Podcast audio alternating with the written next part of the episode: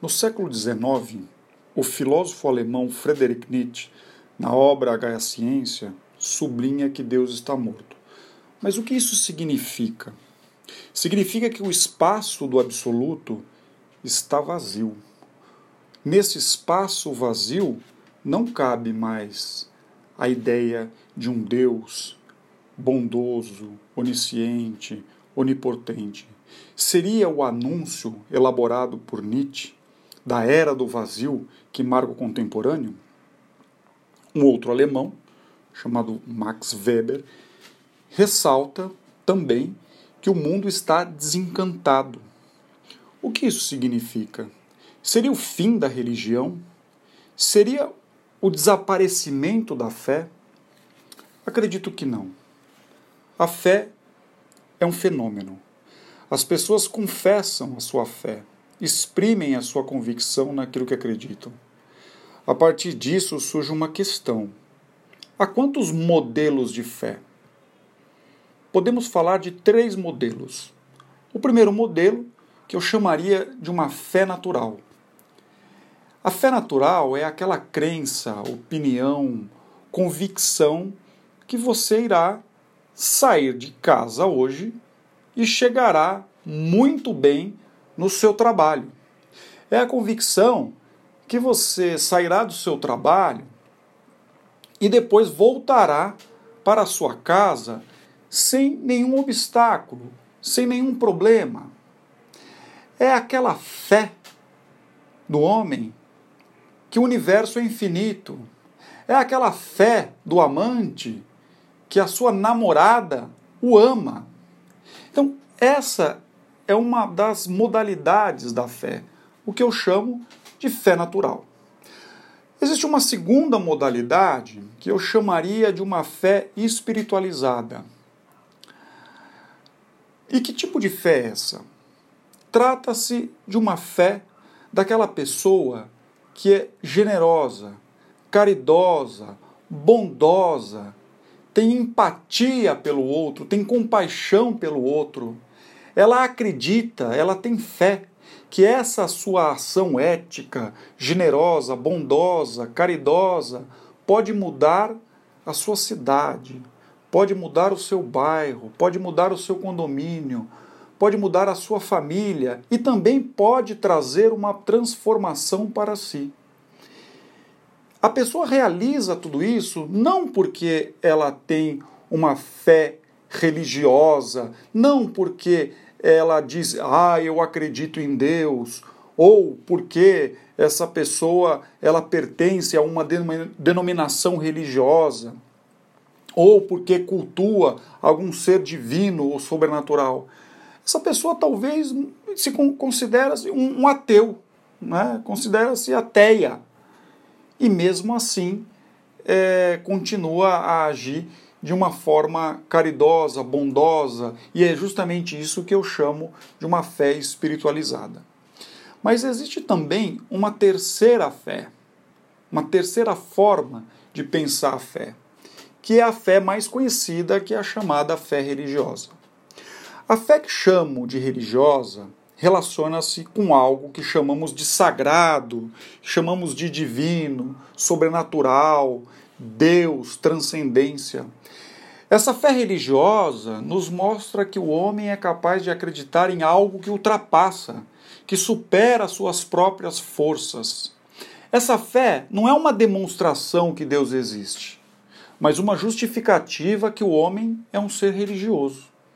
A própria etimologia da palavra religião nos encaminha para a ideia de religar, de aproximação entre o sagrado e o profano, de aproximação entre o homem e Deus, ou o homem e os deuses, ou o homem e aquilo que é sobrenatural. Poderíamos dizer que ser religioso é uma característica singular do homem. E é este ser religioso que possui uma fé que eu chamo de fé religiosa. Certamente, essa é uma característica típica do ser humano. Não há dúvida que há orangotangos, por exemplo, que apresentam ritos de passagem, eles velam por seus mortos. Mas, a partir disso, dizer que um primata é religioso é um passo muito arriscado.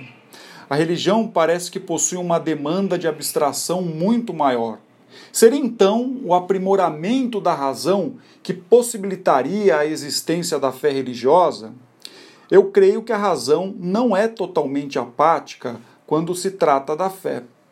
Quanto a essa intrincada questão entre fé e razão, eu gostaria de trazer aqui uma citação de um autor muito importante para a história da filosofia. O nome dele é Santo Agostinho, filósofo que está na passagem do século IV e V.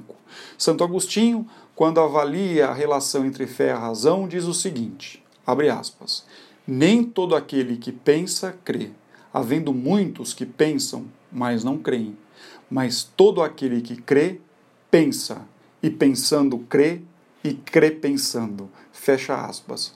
Bom, essa passagem ela é muito sugestiva, porque Agostinho diz que nem todo aquele que usa da sua capacidade racional, ou seja, que pensa, necessariamente crê, já que há pessoas que pensam, mas não creem.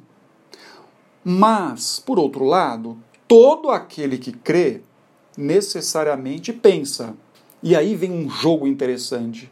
Mas pensando, crê e crê pensando. Parece que para Santo Agostinho a fé tem uma relação com o pensamento, a fé tem uma relação com o Logos. O pensamento é capaz de anuir a fé.